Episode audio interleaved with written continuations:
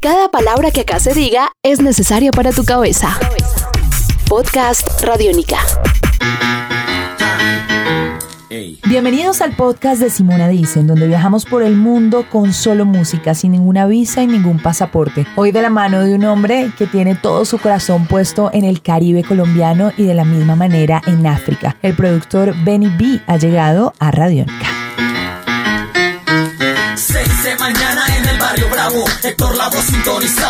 Yo soy un hombre nacido en Bogotá, de familia barranquillera y caleña, bayuna. Conectado desde muy, muy niño con el Caribe. Algo ahí como que no, nunca pude eh, evitar.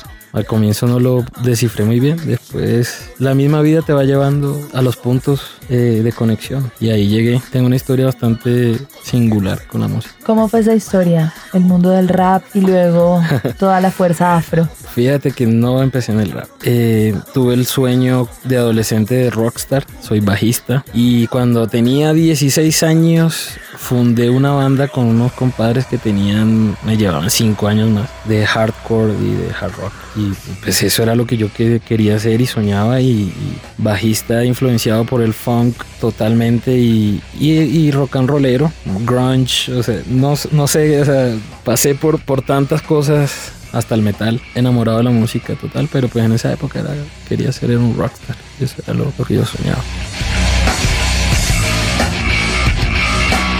Y luego, ¿en qué punto hay como una inflexión? Cuéntanos igual qué banda era, porque también hace parte de la historia de Radiónica y cómo haces esta inflexión afro maravillosa que finalmente se convirtió también como en tu derrotero y en tu misión de vida. Sí, total. Yo empecé en el 98 con una banda que se llamó Dedos, con, con los compadres ahí, Adolfo Lemos, Cabeto en la guitarra, Lucho en, la voz y percusión. Eh, y tuvimos un par de DJs que trabajaron con nosotros. Y teníamos esa conexión y era el momento de hacer como las cosas con, con fusión hip hop. Y ahí el encargado de meterle eso fui yo. Mi estilo viene hablando palabras tontas. Cuando hablo de dinero, como abre bocas de una, dos o más copas. Porque siempre me gustó. Yo, yo, yo crecí en un barrio donde salir a la calle un domingo era significado de salsa, de, de rock clásico y de, y de rap. Cogí el mundo del skateboarding y conocí todo un montón de grupos que tenían esa afinidad y eso. Y eso me invadió la cabeza y ahí empecé. Me enamoré tanto del hip hop que cuando eh, la banda se disuelve y mi sueño de ser un rockstar se, se desbarata, se, se desvanece y, y quedo como, bueno, yo necesito escupirle al mundo música. ¿Qué hago? Ya yo venía haciendo cosas en mi barrio de, hip hop con mis amigos y tenía muchos amigos que estaban como, mira esto, tal, mira tanto, Enamorado del hip hop, del funk siempre. Encontré una banda en, en los 90 que, que fue la que me desvió de todo y fue los Red Hot Chili Peppers porque tenían todo. Tenían hip hop, tenían funk, tenían rock, tenían hardcore punk. Y ahí yo dije, ok. Podcast Radiónica esto es lo mío y me, empezó a gustar tanto y, la cosa empieza, se vuelve afro porque cuando yo escuchaba hip hop decía yo quiero, o sea, quiero hacerlo, como, quiero aprender eso y me metí tanto que empecé, me compré mi MPC, mi tornamesa, empecé a producir, a, hacerlo como lo hacían en, en Estados Unidos, que era el, pues, de donde me llegaba toda la información y empiezo a hacer hip hop. Empiezo a trabajar con un par de grupos locales, entre esos eh, unos amigos de la casa y y unos grandes personajes y, familia también que son Flaco Flow y Melanina.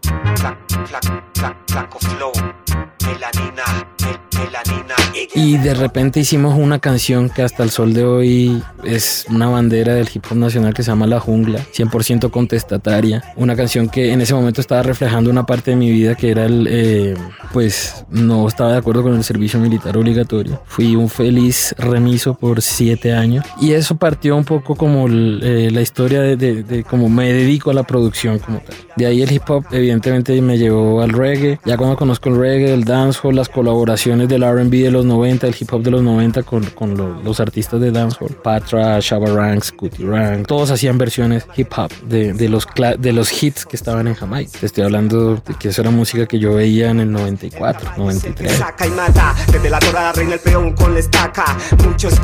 Esa fue como, como mi historia ahí con, con esto. Cómo me conecto con el Caribe fue ya pasaron varias cosas. ¿Qué tipo de cosas pasaron?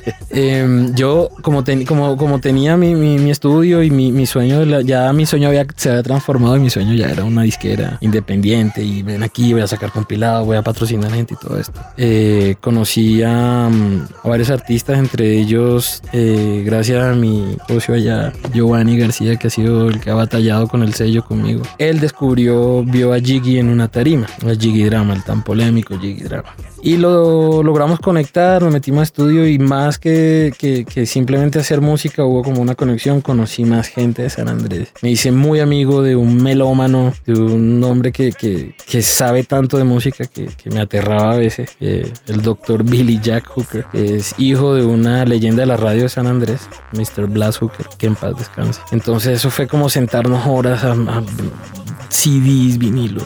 Entonces ya eh, me meto en, San Andrés, conozco a los chicos de Getty Sambo. Cuando los vi dije, bueno, estos, estos manes tienen, tienen una energía que, que, hay que canalizar. Y la vida nos puso como en el, en el, en el mismo mood, en el mismo sentir. Y empecé a explorar fuerte, fuerte el dancehall de unos años para acá.